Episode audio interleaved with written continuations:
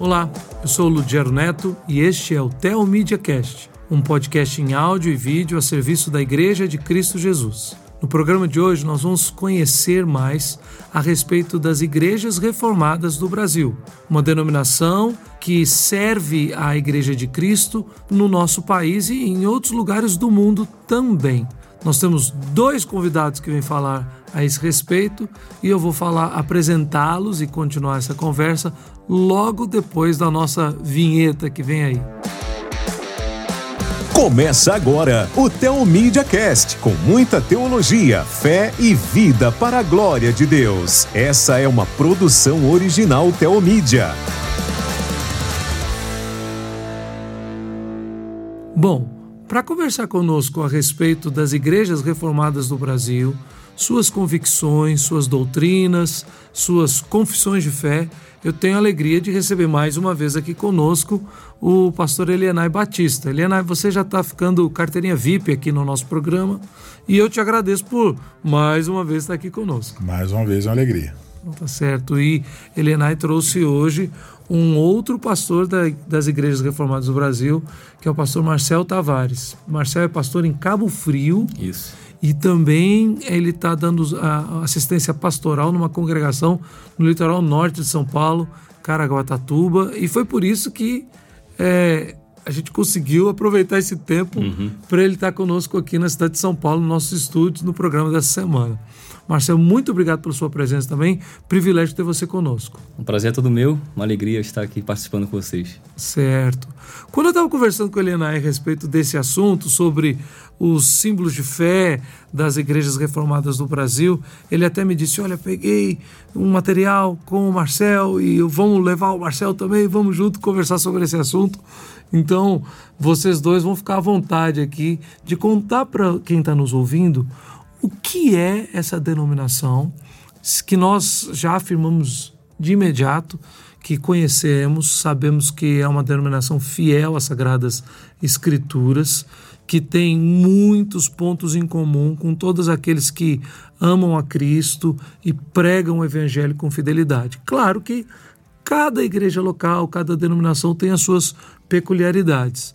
Então eu vou começar aqui com Elianai, que já é velho de casa, né? Que é mais é, acostumado aqui com o nosso programa, pedindo, Elianai, você pode contar um pouquinho para a gente da história, de uma forma assim breve, para o pessoal entender qual, o que é, o que são as igrejas reformadas do Brasil? Eu vou fazer uma, uma outra coisa. Vai, vai fazer uma outra. Eu vou fazer uma correção. Sim. Diga, faça. É o que eu faria uma correção também. e vou jogar depois a bola para Pastor Marcel, que ele tem um pouco mais de conhecimento aí sobre a história das igrejas. Certo. Ele pode fazer esse resumo melhor do que eu, mas é, a correção que eu queria fazer é você falou assim: estamos aqui com os pastores da denominação hum. Igrejas Reformadas do Brasil. Sim. É, nós entendemos que nós não somos uma denominação. Hum. Nós somos uma confederação de igrejas. É, talvez uma das formas de dizer isso seria o seguinte: bom, quando você tem uma denominação, você tem geralmente um, uma estrutura que fica um pouco acima e, e sobre a qual as igrejas ficam sub, submetidas, né? Esse não é o nosso caso. Ah, tá. é, também, por exemplo, se você tem uma denominação, normalmente essa denominação ela tem órgãos, tem várias coisas e ela tem um CNPJ comum, né? comum da denominação.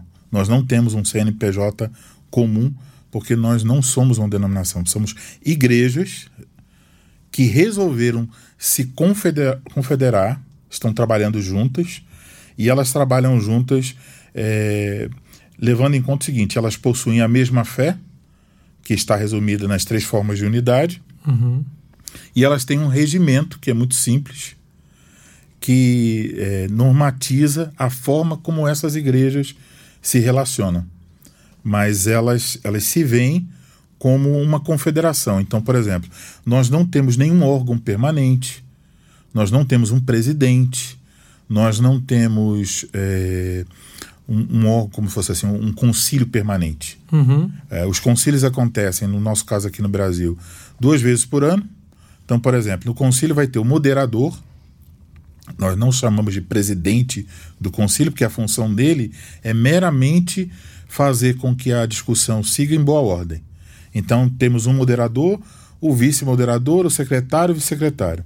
Eles são nomeados no início do concílio, que geralmente dura uma semana, e no final do, do concílio acabou.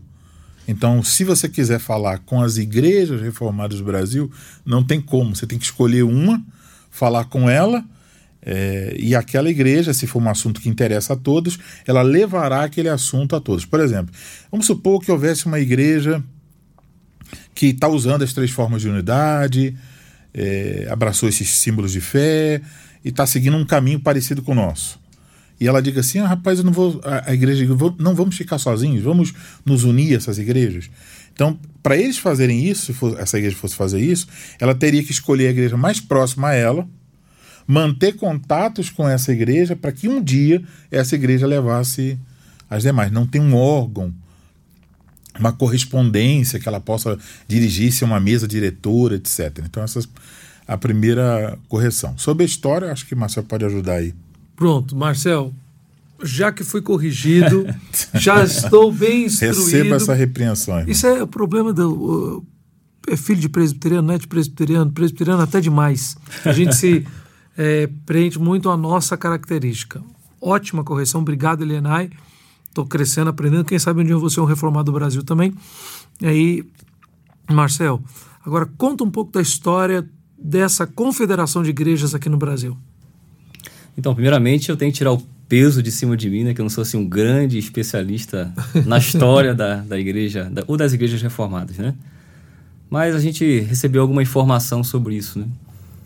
Talvez assim, para responder o porquê nós não temos ou não somos denominação e porque não temos uma estrutura permanente, né? Isso se dá pela história em que as igrejas reformadas elas foram, elas foram formadas, né? Elas têm seu início na, na Holanda, né? Nós temos a nossa tradição de, de fé. Esses documentos vêm das igrejas da Holanda.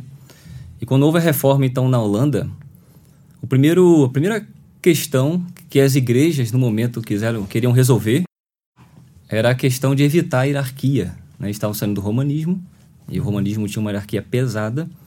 Então, a, na tentativa então de fugir desse poder hierárquico, né, que que joga as coisas de cima para baixo, né, em termos de, de ordens. Uhum.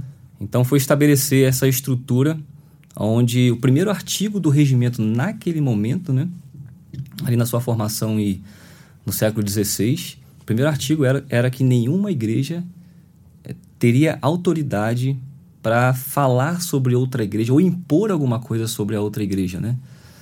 Então isso foi estabelecido a priori, né? E depois outros artigos foram é, elaborados para que se tivesse uma regra do jogo, digamos assim, né? a, rela uhum. a relação entre, entre as igrejas.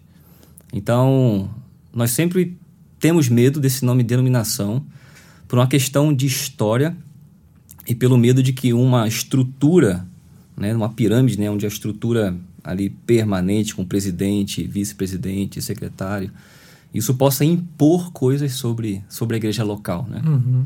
Nós acreditamos que a, que a autoridade máxima dentro das igrejas reformadas é a igreja local. A igreja local, o conselho da igreja local é a autoridade máxima. Ela é, ela é maior do que até o próprio concílio, porque nós temos reuniões onde as igrejas elas se reúnem para tratar de assuntos é, comuns. Uhum. Mas essas reuniões, que são os concílios, que acontecem no momento duas vezes a cada ano, eles não têm um poder de impor coisas para uma igreja local. Né? Nesses concílios que acontecem duas vezes a cada ano, todas as igrejas se re fazem representar, todos vão participar? Sim.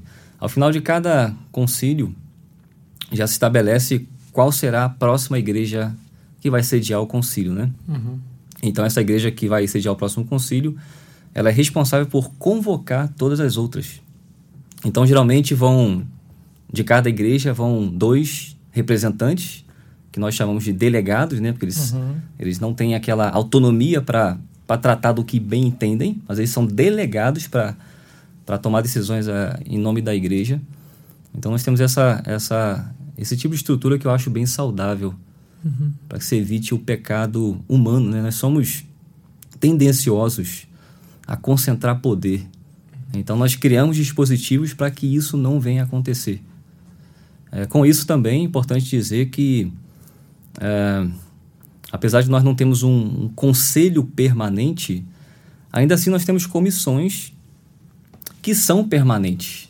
Por exemplo, uma delas, é, se nós queremos tratar sobre a música na igreja, então existe uma comissão permanente que vai tratar sobre o inário da igreja, né? o que nós vamos cantar. Mas isso, isso até não é uma coisa que vem do concílio, de cima para baixo, né? Isso são as igrejas que trazem dos seus conselhos é, quais cânticos nós vamos querer, ou que tipo de avaliação vamos fazer sobre os cânticos. Isso vem de baixo para cima, digamos uhum. assim, né?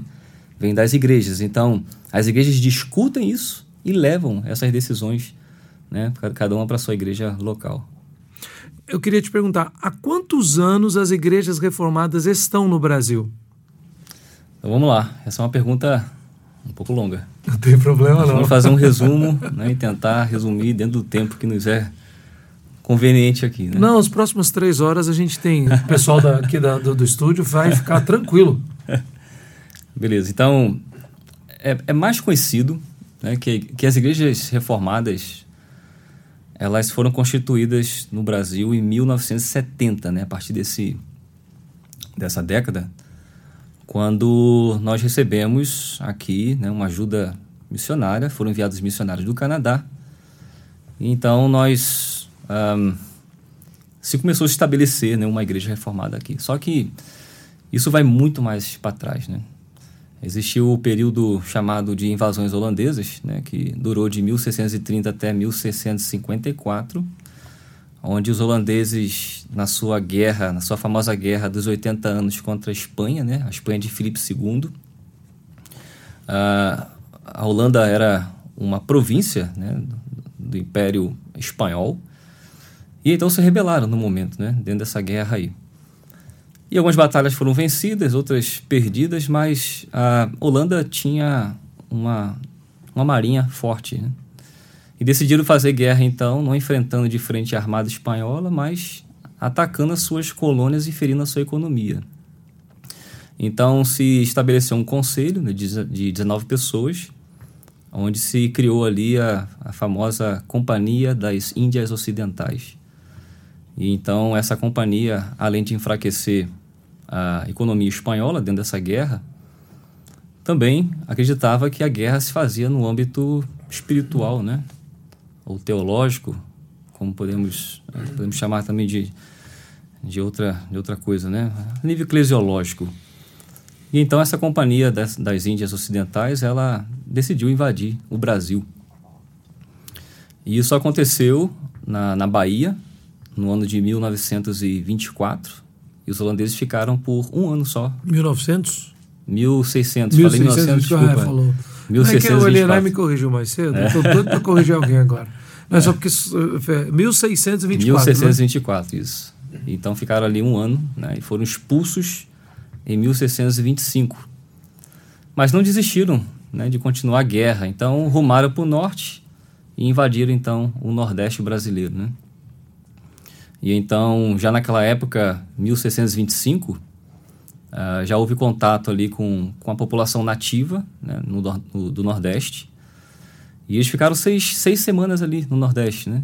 Na, na Paraíba, primeiramente. E tiveram contatos ali com os indígenas locais.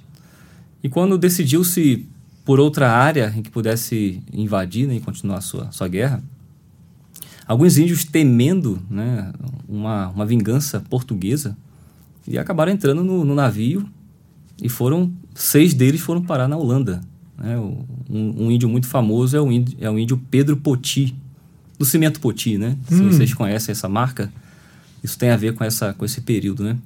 É bom, bom saber. Não, mas eu fico brincando, mas não é brincadeira, não. Eu gosto muito de ouvir. Essas conexões são muito interessantes. Sim, tem, tem, tem uma história por trás de tudo, né? Então, essa do Poti tem a ver com esse índio Poti. Então, ele estudou na Holanda, Estudou, inclusive, na faculdade de Leiden, na Holanda. Uma faculdade que tinha sido estabelecida dentro dessa guerra contra a Espanha, né? Para poder até mesmo catequizar né, as pessoas. Então, Pedro Poti, né, também tiveram outros índios, mas Pedro Poti é o, é, é o, mais importante, o mais conhecido, né? Ele aprendeu a língua holandesa, ele dominou a língua holandesa, ele dominou também questões econômicas, políticas. E quando então a Holanda traz mais navios para o Brasil, Pedro Poti ele vem, ele vem junto. E ele então faz essa ligação entre os invasores e os indígenas, né? Uhum.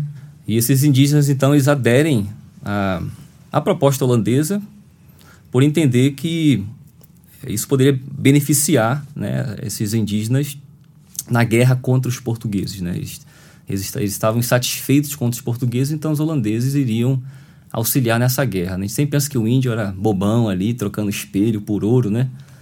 mas isso não é verdade. Os índios viram, viram a oportunidade de guerrear contra os portugueses. Esses homens traziam armas, né? então o índio não trocou ouro por espelho, mas foram por armas mesmo, né?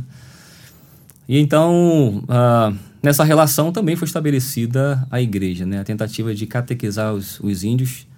E Pedro Poti não só fez a ligação entre essas duas culturas totalmente diferentes, mas como também estabeleceu aldeias indígenas onde, aí o pastor Enai pode falar depois, o Catecismo de Heidelberg, ele foi ensinado e traduzido para a língua local, né, dos potiguaras. E, bom, dentro disso, então, temos esse período bem antigo sobre a Igreja Então Reformada você no Brasil. citou né? aqui que então, em 1970 houve um envio de missionários canadenses Sim.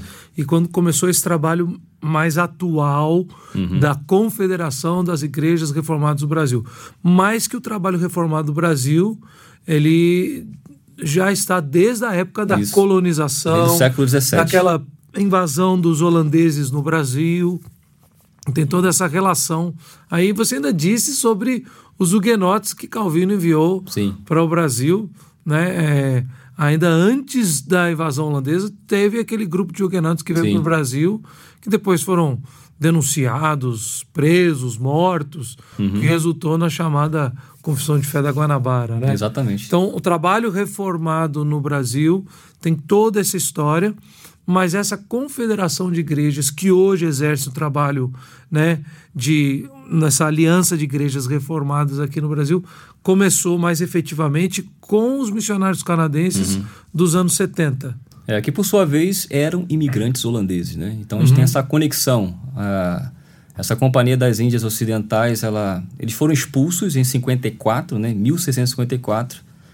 E então, para estabelecer um link com a Holanda, né? Os cana aqueles que saíram da, da Holanda depois da Segunda Guerra Mundial e emigraram para o Canadá, né? levando para lá a igreja refor reforma as igrejas reformadas, eles vêm em 1970 e continua uma coisa que tinha sido interrompida em 1654, né? Então a gente tem essa ligação histórica com, com a Holanda, né? As igrejas reformadas do Brasil, elas têm como sua mãe né, espiritual a, a igreja reformada da Holanda. Uhum. Então nós estamos dentro dessa tradição, né? E o pastor Inácio já falou também sobre as três formas de unidade. É esse documento de fé que nos une como igrejas reformadas, né? Legal. Nesse mundo. Então, ajuda aí, Elianai. O Marcel falou a respeito de, de um, uma visão histórica, né? E caiu de novo sobre na questão das doutrinas e das confissões, né? Dos documentos que são documentos de orientação teológica, doutrinária da igreja. E quais são esses documentos que as igrejas reformadas do Brasil adotam? Então, o conjunto desses documentos nós chamamos de as três formas de unidade. E os três documentos que lá estão são uma confissão belga, Uhum. é, que é um escrito de 1561, um pastor chamado Guy Debré. É, depois temos o Catecismo de Heidelberg, é, em 1563, e depois os cânones de Dort, 1618 e 619. Então, é, são esses três documentos que as igrejas adotam como além dos três credos ecumênicos, né? O apostólico, o credo niceno e o atanasiano. Então são os três, os três credos e as três formas de unidade são os documentos que nós usamos para resumir a nossa fé. Então nós cremos que a escritura é a única regra de fé e prática, porém para resumir, para explicar, nós temos essas esses documentos. Então, alguém, por exemplo, que queira conhecer a nossa fé, basta ler os nossos documentos. Uhum. Então, isso faz parte hoje de todas as igrejas chamadas Igrejas Reformadas do Brasil, dessa confederação de igrejas reformadas? Sim, todas as igrejas da confederação, os oficiais, para se tornarem oficiais, eles devem subscrever essas confissões. Oficiais, você diz o quê? Os, os ministros, os presbíteros e os diáconos. Ok.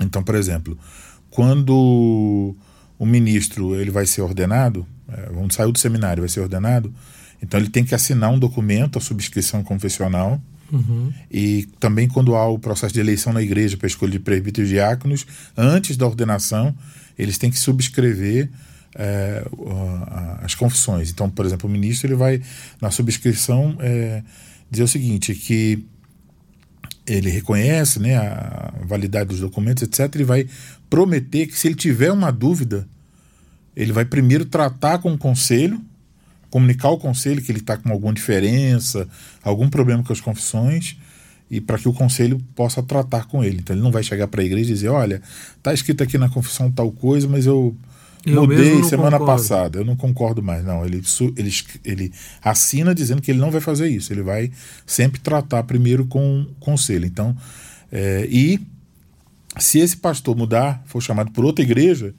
ao chegar na outra, antes de ser instalado, ele vai assinar lá também. E há uma prática muito interessante que no início de cada concílio é, há um, um, um, momento, geralmente é ficar em pé, que o moderador pede, bom, todos aqueles que subscrevem fiquem de pé. Aí todos é, ficam de pé. Então, se naquele momento alguém não ficar de pé, uhum. tem algum é, problema. Ele, ele, não vai participar do concílio. Não participa. É. Sim. Então, é se ele não subscrever as três formas de unidade. Exatamente. É, que é a Confissão Belga, o Catecismo de Heidelberg e os Cânones, e os cânones de, Dort. Certo. Uhum. Qual é a. Qual, quantas igrejas hoje no Brasil fazem parte dessa confederação? É uma confederação pequena, né? Por exemplo, em relação a uma igreja como a igreja presbiteriano do Brasil, nós seríamos como um, um formiguinha, um, um presbitério pequeno, bem uhum, pequeno. É. Eu acho que em torno de 12, 14 igrejas por aí.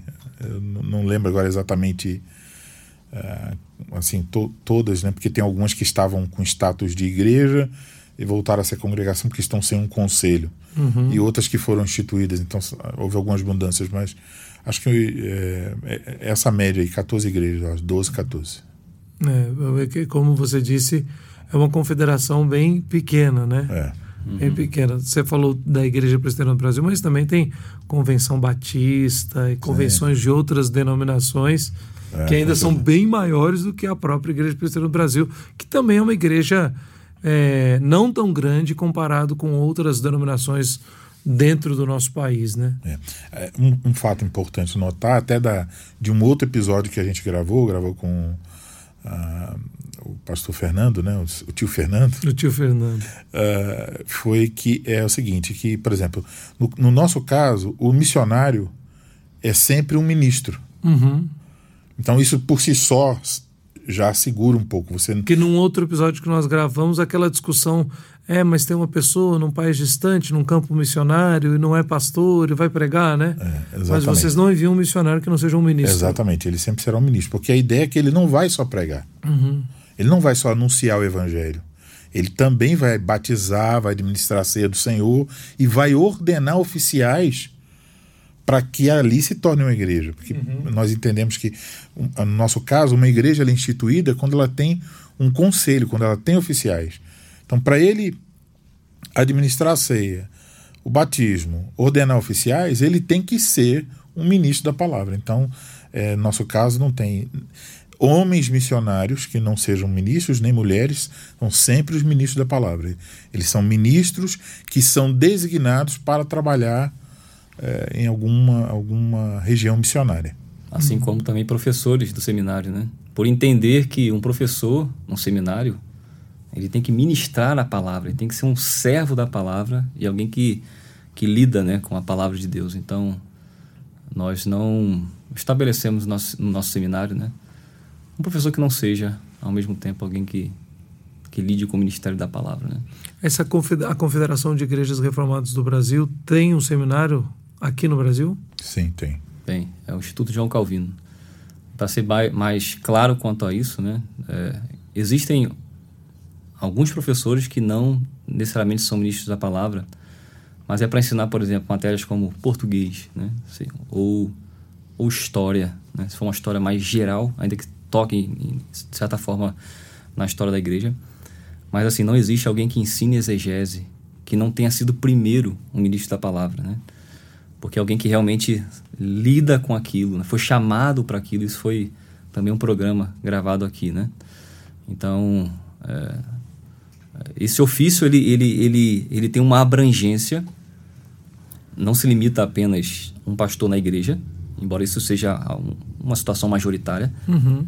mas também quando existe um missionário, ele é ministro, e quando existe um professor ensinando exegese, hermenêutica, é, homilética, enfim, ele é também um ministro da palavra. Certo. E onde fica o Instituto João Calvino? Ele fica na cidade de Camaragibe. Hum. Região de Recife, né? Região de Recife. É a região metropolitana de Recife. Né? Certo, certo. E esse seminário também é para formar exclusivamente futuros pastores das igrejas reformadas do Brasil.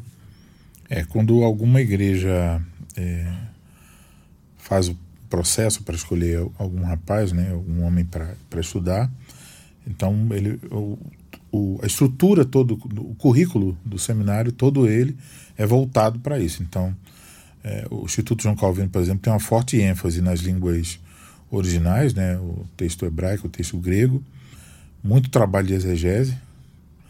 É, o pastor Marcel foi, foi aluno do, do Instituto, foi formado pelo Instituto. E eu lembro muitas vezes o pastor Marcel lá estudando até tarde da noite fazendo a exegese de Lucas. É, foram, foram muitos ais. foram muitos ais. Então, é, o, o, seminarista normalmente ele vai ficar quatro anos estudando no, no instituto. Depois, quando ele termina, é, é pra, até para explicar um pouco melhor, para entrar ele é indicado pelo conselho Aí ele passa pelo concílio, o concílio aprovar a entrada dele, porque uhum. quando ele for ele, ele terminar, ele pode vir a tornar-se um pastor da confederação. Pode servir qualquer igreja da confederação. Então, por isso, passa pelo concílio também. Então, é, então ele passa pelo conselho, pelo concílio, que são perguntas. Quando é conselho, é conselho da igreja. É, né? o conselho da igreja local, né? E o concílio é a reunião de várias igrejas. No, no concílio, ele vai receber perguntas sobre a vocação e alguns conhecimentos básicos da Bíblia. Uhum. Assim, se ele não sabe onde está, sei lá, Salmos, está no Antigo ou no Novo. Se ele não sabe, então volta para. Volta para casa, é, vai ler a Bíblia, Bíblia é. para depois ir para o seminário. Aí, quando ele vai para o seminário, principalmente os dois primeiros anos, se eu não me engano, né, é uma forte ênfase nas línguas originais. E ele vai estudar os quatro anos. Quando termina os quatro anos, eh, ele tem que apresentar é, ele, ele, passa por um exame num concílio. Então é, é uma diferença entre é, o fato que ele faz provas e trabalhos no seminário, uhum. que é para alcançar o grau de bacharel. Certo. Isso é uma coisa. E no concílio é para que ele caminhe em direção ao ministério. Então ele fez os quatro anos e ele vai fazer um ano de estágio. Mas para fazer o estágio, ele tem que ter autorização do concílio. Entendi. Então, no concílio, é, há uma, um momento de fazer as, as perguntas, então, geralmente cada assunto é uns 20 minutos, aí ele passa por aqueles vários assuntos, teologia semática, etc. Sermões ele tem que apresentar, serão previamente avaliados. Uh, e aí, quando ele termina e se ele for aprovado, então ele pode servir como, como alguém que vai trabalhar no estágio. Certo. Nesse estágio, ele vai servir durante um ano em alguma igreja que o, o Instituto vai designar. Geralmente vai pregar um sermão por domingo, e esse sermão sempre ele vai apresentar primeiro para o pastor daquela igreja, que vai avaliar, ver se a exegese foi bem feita, as aplicações e tal. Aí ele, ele vai exercer isso aí durante um ano. Quando ele termina, aí ele solicita o exame para ordenação. Uhum. Ou, ou, melhor, para poder ficar disponível para ordenação. E esse exame, é, o último aí, que geralmente os seminaristas sempre estavam dizendo que era o, era o mais pesado, né? Uhum. Porque talvez o pastor Marcel, que teve a experiência, possa compartilhar Você com- passou por esse exame tem quanto tempo, Marcelo? Foi em 2016, então vai para seis anos já. Assim, a gente passa por esse rigor todo e talvez possa imaginar que é, por que fazer tudo isso, né? Por que exigir tanto, né? Sobre, sobre o futuro ministro da palavra. É porque justamente nós acreditamos que, que a pregação do evangelho é o elemento principal né? do culto a Deus. Romanos 10 fala que é por meio dela que vem a fé, né? Uhum. onde Paulo está discursando ali sobre ah, aqueles que são enviados e como vem a fé, os pregadores, né? E quão formosos são os pés daqueles que anunciam boas novas, né? Então, se nós acreditamos nisso, né, a prática disso é que nós temos que formar pregadores fiéis do Evangelho, né? Então, por isso esse rigor todo. Né? São várias perguntas no exame chamado exame peremptório, né? São várias perguntas e é como se fosse aquele filme é, Tropa de Elite, né? Hum. Pede pra sair é o tempo todo assim, se alguém tá dando tapa em você, né? É, pra ver se você vai, se vai desistir pelo cansaço, né? E você tem que é- ainda... É só uma ilustração, tá? Para os nossos ouvintes, é uma ilustração que o Marcelo está dando aqui, tá? É, eu, a- eu acredito que ninguém te deu nenhum tapa, nem Não, gritou com você é. para pedir para sair, né? Mas foram muitas críticas pesadas. É porque ele está falando do, do tempo. Aham. Primeiro que geralmente, por exemplo, é basicamente uma manhã inteira. Uhum. Sim. Porque tem, tem- vem um, um pastor e fala assim: ah, per- pergunta de teologia, aí tem 20 minutos. Uhum. Aí o pastor São vai perguntas. fazer. Quando aquele pastor sai, aí vem um presbítero. História da igreja. Uhum. Aí uma série de perguntas, aí vem outro. Aí e o primeiro, o primeiro. Mas antes disso, tem o quê? Ele tem que. eh, ele recebe um texto hebraico e um texto grego para estudar previamente. Uhum. E ele vai se submeter a um exame do hebraico e do grego apenas com a Bíblia hebraica e o texto grego em mãos. Uhum. Então o pastor vai começar a perguntar: bom, isso aí, onde, isso aí é o quê? É um adjetivo, um substantivo? O que, que é?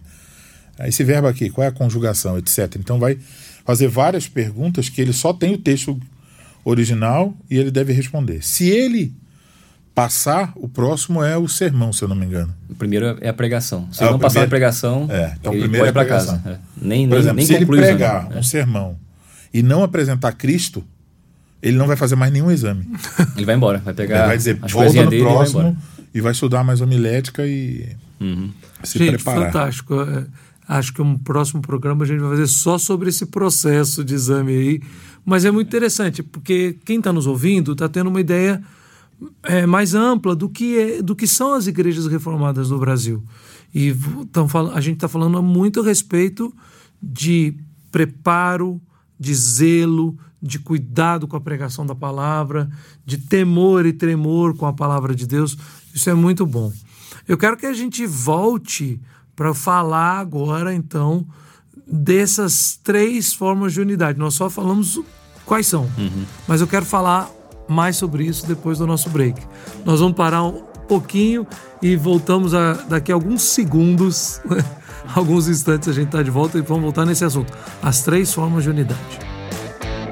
Você está ligado no Tel Media Cast. Siga-nos no YouTube, Instagram, Facebook e Twitter.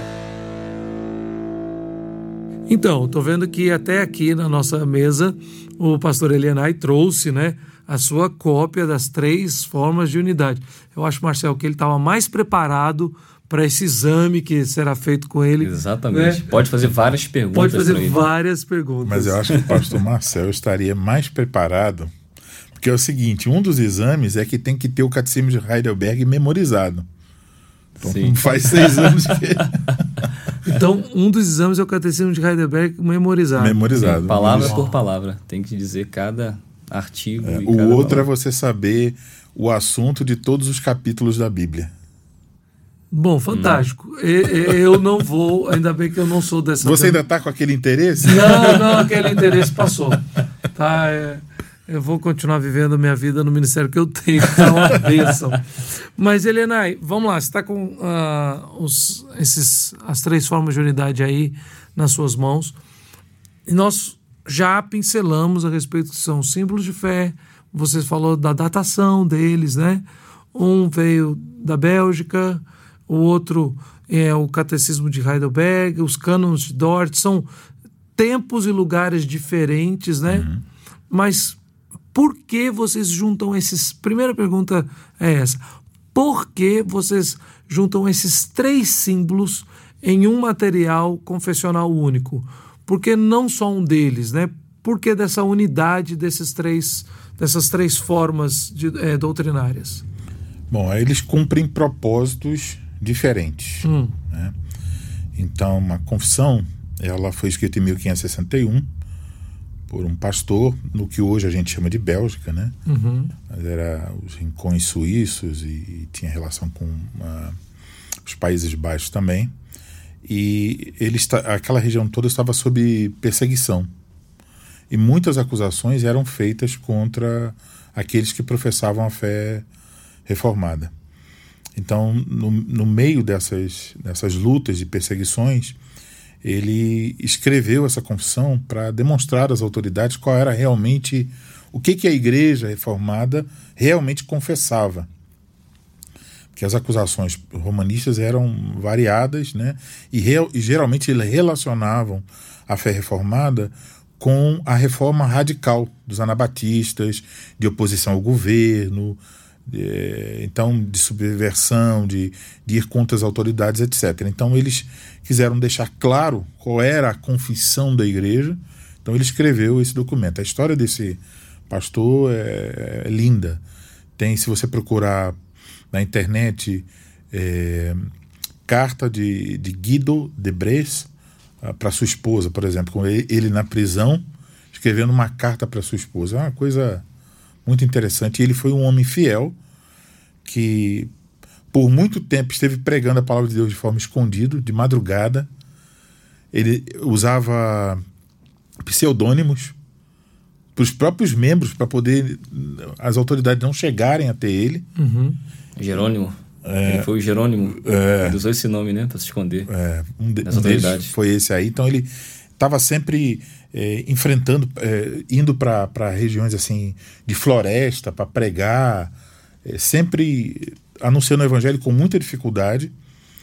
É muito interessante que é, as pessoas que acabaram tendo influência para ele se tornar um ministro, que foram pregadores ingleses, logo após terem passado lá na cidade dele, foram mortos. Né? Se eu não me engano, uma das mulheres foi enterrada viva. Então foram passaram por muitas lutas. E ele foi um homem fiel, um estudante das escrituras e é, ele escreveu essa confissão e essa confissão foi lançada sobre o muro do castelo para que o rei tivesse acesso. A gente não sabe se o rei chegou a ler esse, esse documento, mas o objetivo era que, que lesse. Era mais ou menos como Calvino nas Institutas, né? escrevendo ao rei Francisco I para demonstrar, porque é como se é, os acusadores eles lançavam um montão de calúnias para tornar a posição da igreja indefensável. Uhum. Então, esse era o propósito.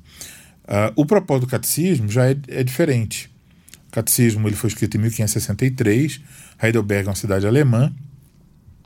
Então a cidade ela tinha sofrido um processo em que ela tinha deixado em algum momento o, a posição romana e passou a ser luterana. Mas eh, os príncipes eleitores que lá governavam eh, começaram a perceber que também tinha influência calvinista chegando, né? Uhum.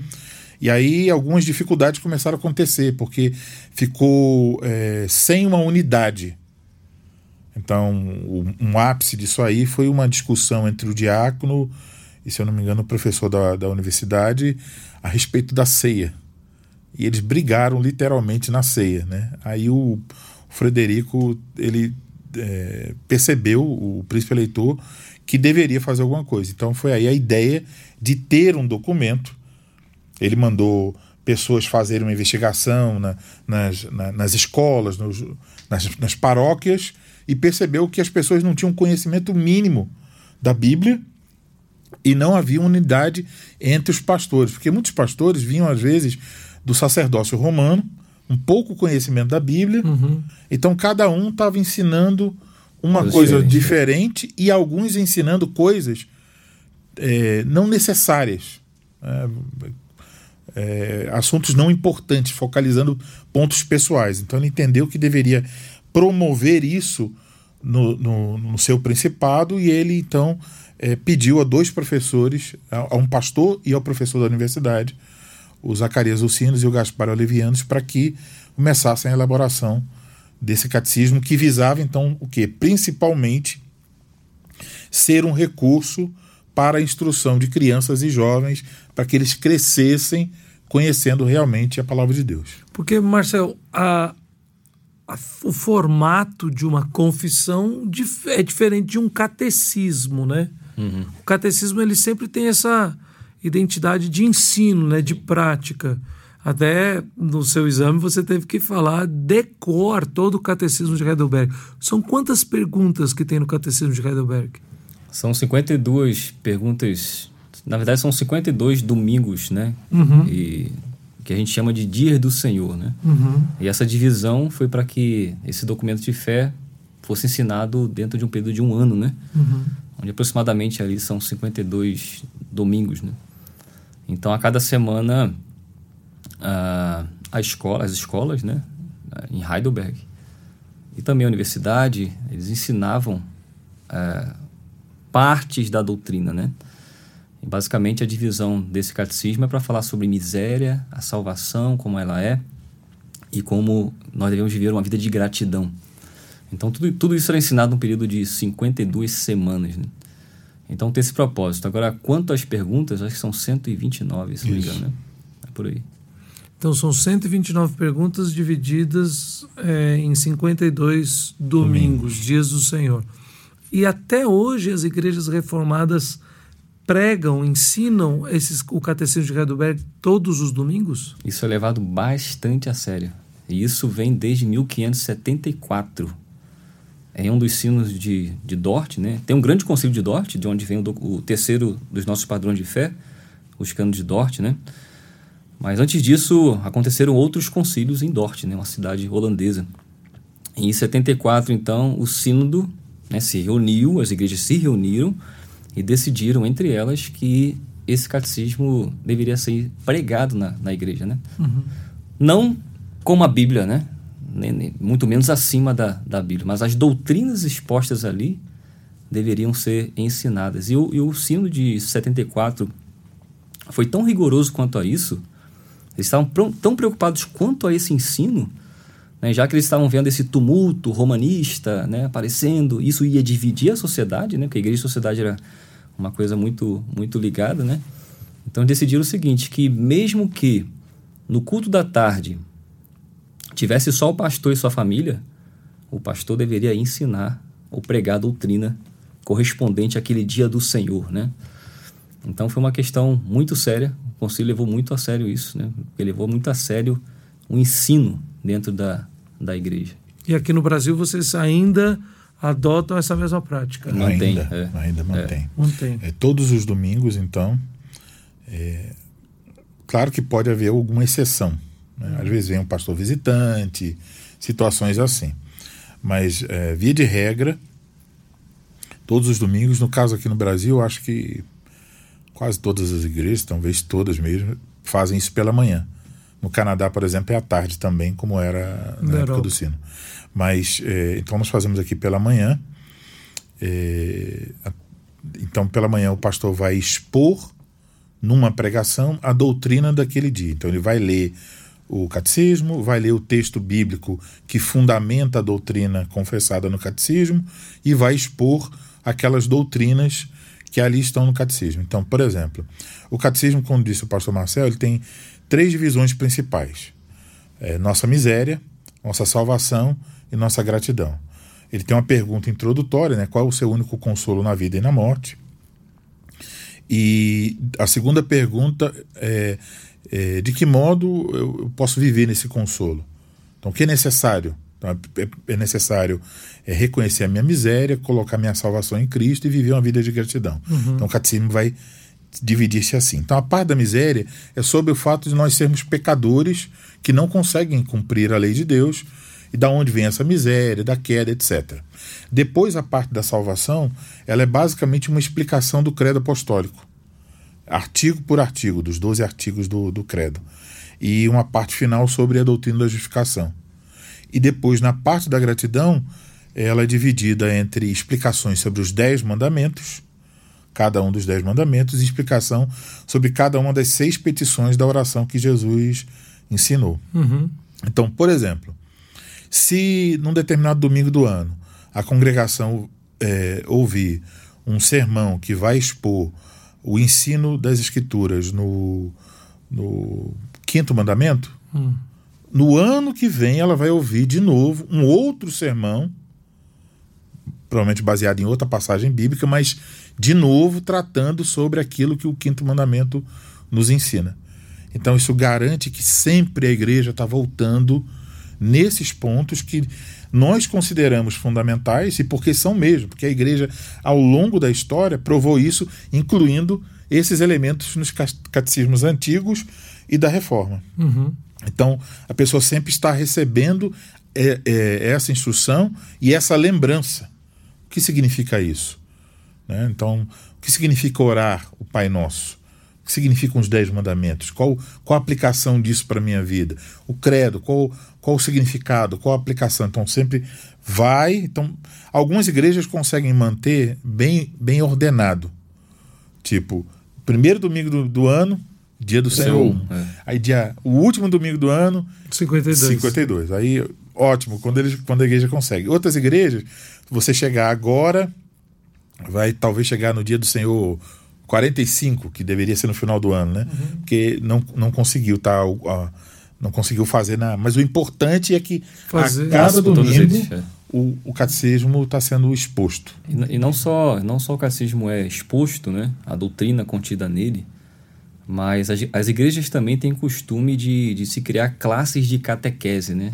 Esse nome catequese, quando a pessoa vem de fora de outra, de outra igreja e vem para nossas igrejas, acha esse nome um pouco estranho, né? Que parece É porque ligado ao catolicismo, catolicismo romano, romano, né? né? Na Igreja Então. Presbiteriana no Brasil chama-se classe de catecúmenos, Catecúmenos, que é a mesma é, coisa. É, né? é. Ou discipulado, né? Mas a finalidade é, além das pregações, os jovens também, eles estão ali aprendendo mais sobre isso, sobre essas doutrinas. E algumas igrejas, memorizando também, palavra por palavra, pergunta e resposta. Isso para, sabe, inculcar na mente dos nossos jovens, né? Aquilo que foi o propósito do catecismo, né, por exemplo, que era ensinar os jovens sobre essa maravilhosa doutrina da palavra de Deus, né? Bom, o terceiro desses símbolos ah, são os cânones de Dort. Marcel já citou um pouco, dizendo que é, houve o concílio de Dort, que é o famoso, mas além dele, outros na própria cidade de Dort. Então, este famoso, de onde vem as- as- esses documentos, eu queria que você falasse um pouquinho. O que são esses cânones de Dort? Que época foram esses concílios e qual o contexto para que eles viessem a existir? Então, esse. Eu citei aquele que tinha decidido, né? E que as igrejas ah, haveriam de pregar o, o Cassino de Heidelberg em 1574. E esse chamado Grande Ensino de Dort, ele aconteceu nessa cidade, né, de Dordrecht, ou Dort, entre 1618 e 19. Então, ele vem né, de uma disputa que aconteceu entre dois grupos, né? Um grupo que a gente chama né, de calvinista, né? Acho que não tem, não tem outro nome para dar agora, Uhum. Mas são essas doutrinas que veio do, da- das conclusões né, de John Calvino. E existia do outro lado um outro grupo que estava contestando ou criticando, protestando contra essas doutrinas expostas no catecismo, né? que eram é, primeiramente um professor, agora não lembro qual universidade ele estava ensinando, mas era o nome dele era Jacobus Arminius, mas e aí ele foi na universidade confrontado por um pastor chamado um professor e pastor chamado Gomaros. E mas esse então esse homem chamado Jacobus Arminius ele morre é, sem disciplina né? Ninguém realmente levou os ensinos de, de- dele né? Assim ao ponto de de um sínodo ter que lidar com esses falsos ensinos. E foram os discípulos, alunos de Jacob Armínios, que levaram adiante esses, esses ensinos contrários a, ao que nós temos ali, né? Então, esses, esses ensinos, eles foram colocados em, em cinco pontos, né?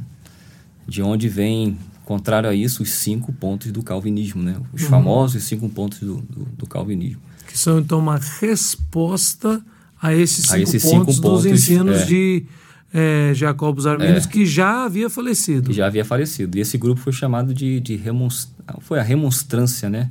Uhum. Ou os remonstrantes, que significa aqueles que protestam, né? Ou seja, eles não estavam de acordo com uh, esse documento de fé. E então o sínodo ele, ele se reuniu nessa cidade, né? Nesse entre esses anos, para decidir uh, ou para tratar não só desse assunto, esse não foi o único assunto desse sínodo, uhum. tiveram muitas outras coisas. Vieram vários representantes de igrejas estrangeiras, como, por exemplo, igrejas da, da Inglaterra, né? das Ilhas Britânicas. E se começou então a discussão sobre esse, esses ensinos, e foi muita discussão esse sínodo em relação a esse ponto aí. De tal forma que no momento. Uh, esses remonstrantes tiveram que ser retirados do, do sínodo, né? Porque eles não estavam deixando uh, esse ponto daquela pauta, né? Fluir. Então, tiveram que tirá-los e começaram a tratar do assunto em termos dos, dos documentos deles, né? Porque estava tudo disponível naquilo que eles estavam ensinando. E então se reformulou, se formulou naquele, naquele momento, né? Teve uma, essa formulação desses cinco cânones, né? Esses cânones são um cânon tem a ver com uma, uma, uma questão da igreja, né? Um, um doutrinário. Né? Então são cinco cânones contra esses esses remonstrantes, que são certo. os cinco capítulos, né? Que nós temos ali no nos cânones de Dort. Eu quero que você me fale um pouquinho desses cinco capítulos, mas de novo eu vou fazer a pergunta, vou pro break e volto para você me dar a resposta. Uhum. Vai me dizer, eu quero que vocês dois juntos aqui me digam quais são esses cinco capítulos aí para o pessoal de casa ouvir direitinho. A gente já volta já já. Você está no Tel Media Cast, Teologia, fé e vida para a glória de Deus. Então, antes do intervalo, a gente estava conversando aqui sobre os cânones de Dort. E você falou que eles têm cinco divisões, né? E aí eu falei, então, Marcel, eu quero ouvir a respeito dessas cinco divisões. Conta pra gente aí quais são essas cinco divisões desses cânones. Então, essa, essa divisão, esses cinco pontos, né, os cinco capítulos, eles são comumente conhecidos como tulipe. Uhum. É, a simbologia é uma, uma, tulipa, né? Tulipe, tulipe em inglês. Então, para, para um pouquinho, para um pouquinho. Só para quem está ouvindo a gente. Uhum. Normalmente as pessoas que conhecem um pouquinho sobre cinco pontos do calvinismo, etc., conhecem a história da tulipe Sim. e a gente só as conhece por quase que cinco argumentos, cinco afirmações, uhum. cinco frases. E são mesmo cinco frases ou são capítulos inteiros? Como é que funciona isso? Então, cada uma dessas letras dessa tulipe são, são capítulos e dentro desses capítulos são existem vários artigos né, que tratam de vários pontos né, da, da doutrina. Uh, não necessariamente os candidatos seguem nessa ordem, né? T, que seria depravação total, né? Na verdade, os candidatos começam falando sobre eleição, né? então tem uma ordem um pouco diferente aí. Então, cada um desses assuntos, é, depravação total, eleição incondicional, expiação limitada e perseverança dos santos, cada um deles tem existem vários artigos para tratar sobre, sobre esses pontos. Né? E em cada capítulo, depois de é, exposta a doutrina verdadeira sobre, por exemplo, eleição, que é o capítulo 1, existe no final desses, todos artigos, desses artigos todos, existem é, há uma exposição dos erros arminianos e uma refutação a cada um desses erros. Né? Então, eu diria assim, que alguém que usa esse documento, todos os, os três, né? De forma devocional, né? Digamos que a pessoa acorda, vai ler a Bíblia e ela pega também para ler essas confissões e ela lê um artigo, dois artigos ou um capítulo dessas doutrinas. Eu digo que um pastor que conhece bem as escrituras e bem essas confissões, ele é apto para para se defender, né? Para proteger o seu rebanho. A pessoa que não tem um ofício de pastor, por exemplo, ela está apta para para quando aparece, por exemplo, uma doutrina errada, a luz da, da mente já acende aquela luzinha vermelha, né? Então, assim, a, a utilidade disso, né? É, é, isso oferece proteção para o crente, né? E um contra-argumento, né? Quando uma doutrina errada ela se, se levanta, é importante então defender né? a fé, a fé do Senhor Jesus Cristo. Então, é, lendo esses artigos, esses erros e refutações, é uma tarefa de grande valia, sabe? Que traz grandes retornos para a vida de um, de um cristão de forma geral, né? Ainda que ele não tenha na sua igreja nenhum documento de fé escrito, uh, se ele faz uso desses documentos escritos, ele, ele, essa pessoa, ela, ela cresce muito na sua, na sua fé, né? Como um cristão. Então são cinco capítulos com diversos artigos falando a respeito cada um desses capítulos é um desses pontos da chamada tulipe, né? uhum. né? Então, e não está exatamente nessa ordem de T-U-L-I-P, é, não né? Uhum. Não está assim. Então, eles falam sobre depravação total do homem, eleição é, incondicional, incondicional a chamada eficaz. Tuli, não, tu, expiação é, limitada.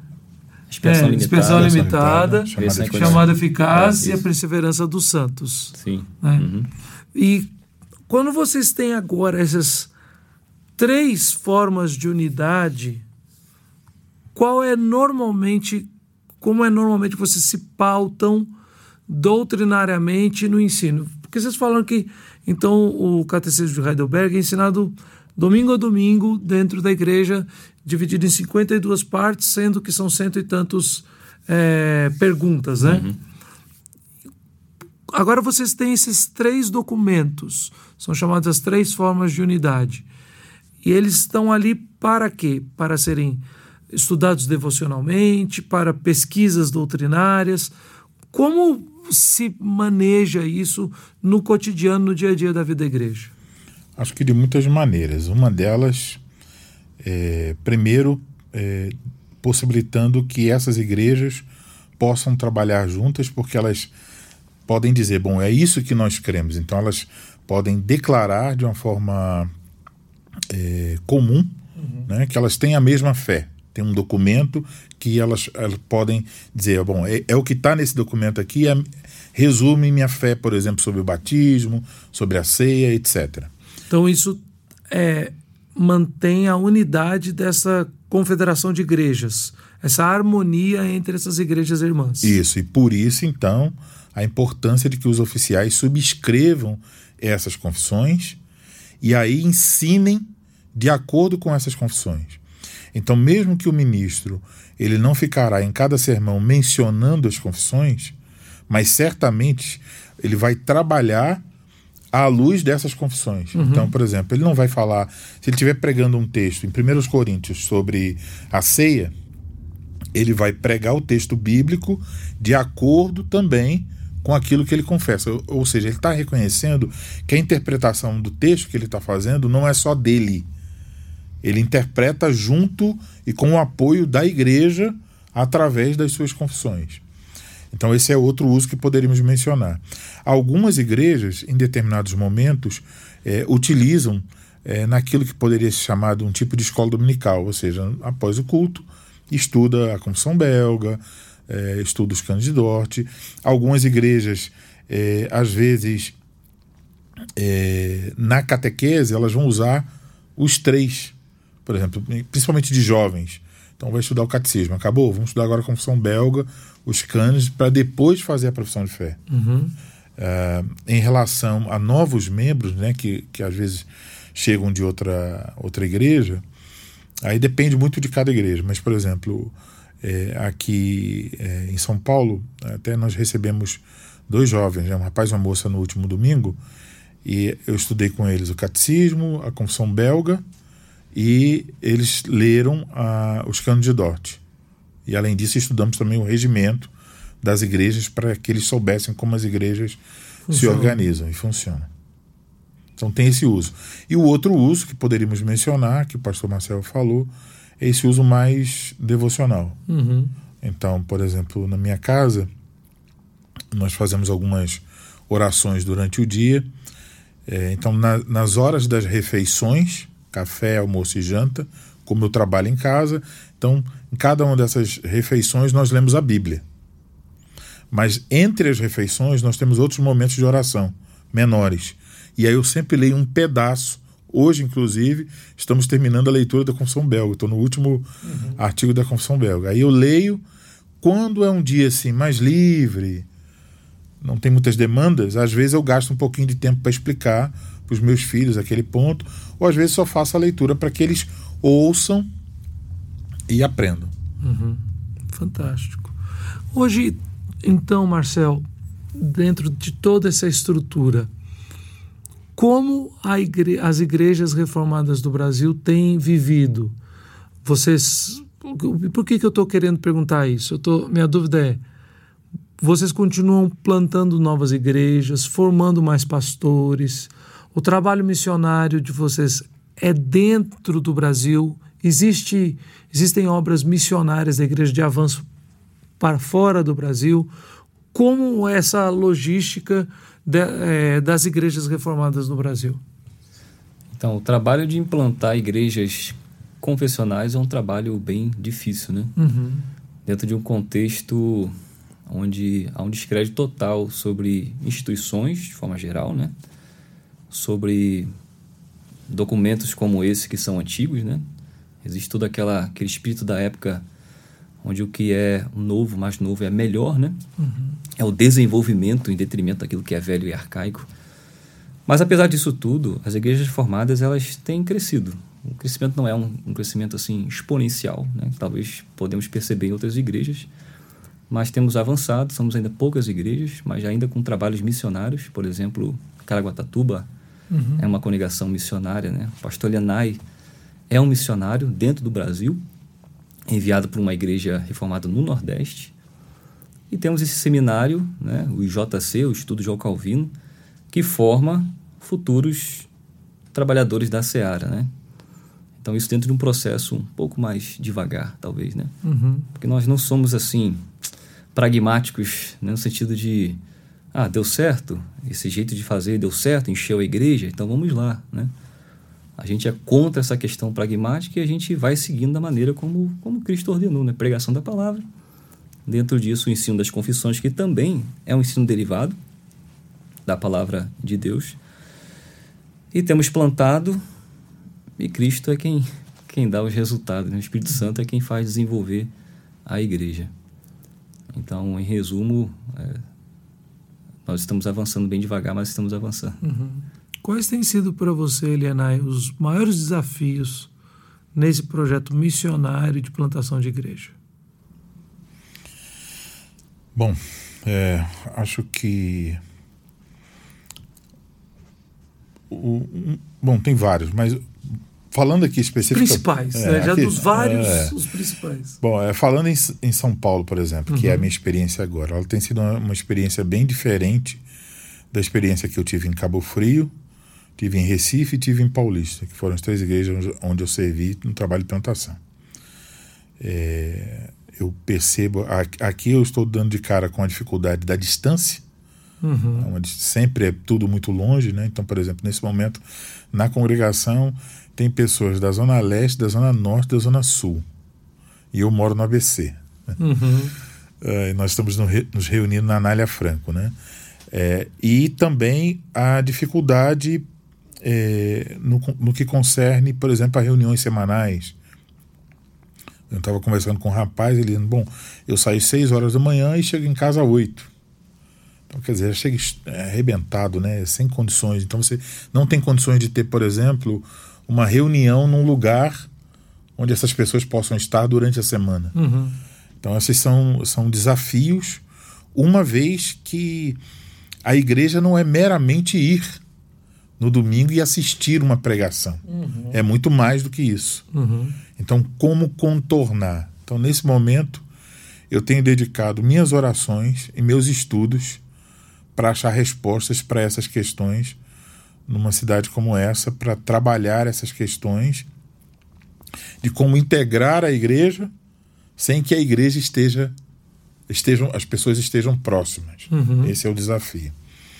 E também a, acho que desses todos os lugares onde eu servi, realmente aqui é onde eu tenho a impressão que as pessoas têm menos interesse nesses assuntos religiosos. É uma, é uma sociedade que está mais inclinada para o que é secular.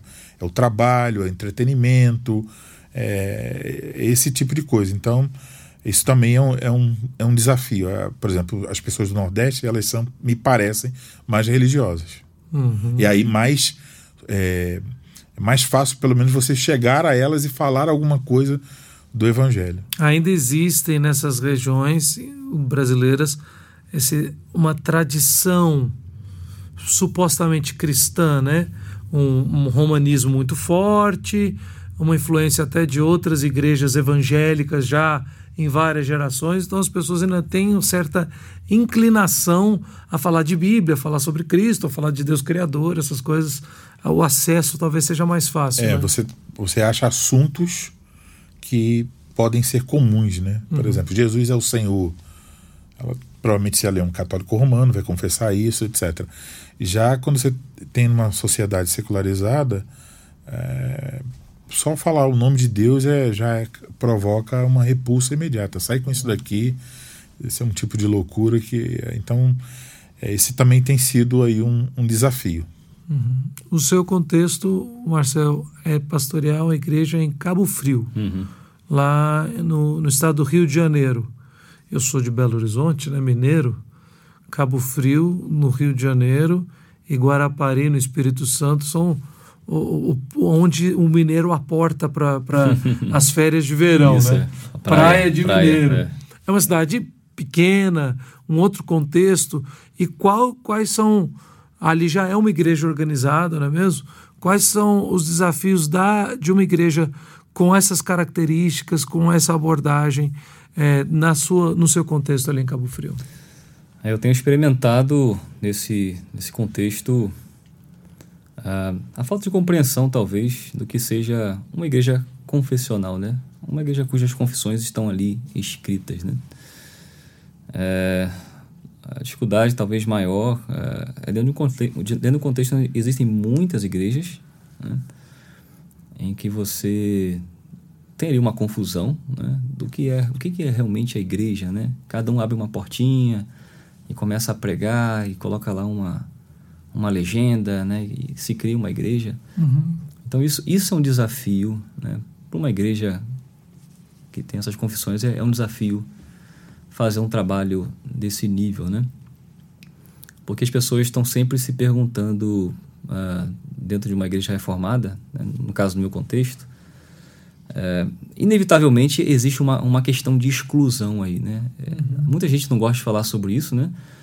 Mas da mesma forma que as confissões elas são inclusivas, né? elas incluem aquelas outras igrejas que têm a mesma forma de pensar, do outro lado também elas são exclusivas, uhum. ou excludentes, né? Então as pessoas têm uma certa dificuldades em, em serem taxadas como esses que excluem os outros, né? Isso é um desafio grande das nossas igrejas, as pessoas deixam de abraçar talvez né, essas convicções e labutar pela igreja e se engajar pela igreja com esse receio de eu não quero ser melhor do que do que a outra pessoa, né? Então isso é um pensamento errado, né? Na verdade, se nós temos muito de Deus, é, nós temos que ficar felizes com isso e expor isso também né? uhum. aos nossos vizinhos, né? As outras igrejas, os outros pastores também. Nós não somos melhores do que ninguém. É, pelo contrário, assim, a graça tem sido derramada, né? Uhum. Consideramos assim de um, em um grau bem, bem elevado. Então, assim, é, o que eu sinto, é, para resumir, né, é um certo, uma certa frieza entre os membros por não entenderem realmente o que somos. Uhum. Isso, como pastor, você percebe a, a, falta de respostas, né? A pregação ou esse documento de fé, existe assim uma falta de resposta a nível de uma prática cristã que, que seja condizente ou na proporção de tudo aquilo que esses membros têm, têm recebido, né? Uhum. Então o desafio é essa renovação, esse avivamento. Se nós temos muita coisa da palavra de Deus, né, tanto da Bíblia quanto das confissões, deveria ser uma coisa natural em que a nossa vivência e nossos frutos seriam também abundantes né, nessa mesma proporção. E o desafio é que talvez essa não, se, não seja uma realidade né, no, no momento. Certo. Gente, é muito legal conhecer mais a respeito das igrejas reformadas do Brasil, ouvir de uma forma assim bem é, superficial, mas já conduzindo os nossos ouvintes a conhecer principalmente as três formas de unidade, a história, a doutrina da igreja e os seus desafios. Elenai, para a gente terminar, diz para a gente quem está nos ouvindo hoje e quer conhecer a Igreja Reformada aqui da cidade de São Paulo. Quais, qual é o local que vocês se reúnem, qual horário, dia do Senhor, como é que eu posso conhecer mais? Bom, nós nos reunimos no auditório do Blue Tree Towers, um hotel, no Jardim Anália Franco, uh, ali perto do Parque Serete, frente ao Parque Serete para uh, nesse momento de pandemia tem restrições, né, de quantidade. Sim. Então sempre é bom ter certeza que tem tem vaga. Pode fazer isso pelas redes sociais, tanto no Facebook quanto no Instagram. Você procura lá Igreja Reformada de São Paulo. Uhum. E aí você provavelmente vai encontrar lá é, as imagens, a indicação que é no Blue Tree Towers, né, o endereço completo. Uhum. Tem um telefone para contato, um WhatsApp e os cultos são aos domingos, às 16 horas. Ok. Domingo, 16 horas. Eu não vou esquecer, não, para não, não faltar mais no domingo lá, não. Marcel, e quem está no Rio de Janeiro, principalmente na cidade de Cabo Frio, mas quer conhecer a igreja reformada lá no, de Cabo Frio, onde vocês estão, os horários de culto? Então, nós nos reunimos no segundo distrito de Cabo Frio, né, na rua Silva Moraes, número 90, e nós temos nas quintas-feiras estudo e oração. E aos domingos nós temos culto pela manhã às 9 horas da manhã e à noite às 18 horas. Então será um prazer, né? Se nossos ouvintes estão visitando Cabo Frio, né, quiserem visitar os mineiros, exatamente, né? os moradores de Cabo mineiros, Frio, né? que mais frequentam Cabo Frio, né? É. Então, se eles querem cultuar conosco, serão muito bem-vindos. Ok, gente, muitíssimo obrigado pela presença de vocês, pelo papo tão é, gostoso e, sem dúvida, orientação e instrução também da parte do nosso Deus. Obrigado, Elenai. E bom. Mais uma vez, sua carteirinha VIP já está no forno. Obrigado, Marcel. Eu que agradeço. Até a próxima, se Deus quiser. Até a próxima. E, obviamente, eu quero agradecer a você que esteve conosco durante todo este programa. Se você está nos ouvindo nas principais plataformas de streaming, e quer assistir esse programa na íntegra, este é um podcast em áudio e vídeo. Você vai lá no teomedia.com, onde você vai baixar o nosso aplicativo, o Teomedia. Óbvio, né? Teomedia Cast, teomedia.com, você vai baixar o Teomedia. Nós temos nosso novo aplicativo com uma área gratuita com vários conteúdos. Mas se você quiser ser nosso parceiro em missões, contribuir e ver esse ministério continuar progredindo por mais 50 anos, esse ano é o nosso é, cinquentenário, né? As bodas de ouro aqui da, da Comev. Se você quer continuar investindo nesse trabalho e ser nosso parceiro em missões, você também pode se inscrever e assinar o nosso plano mensal, que cada assinante é um parceiro em missões com a Comev, com a Telmídia. Muito obrigado mais uma vez. Que Deus te abençoe ricamente. Um forte abraço e até semana que vem.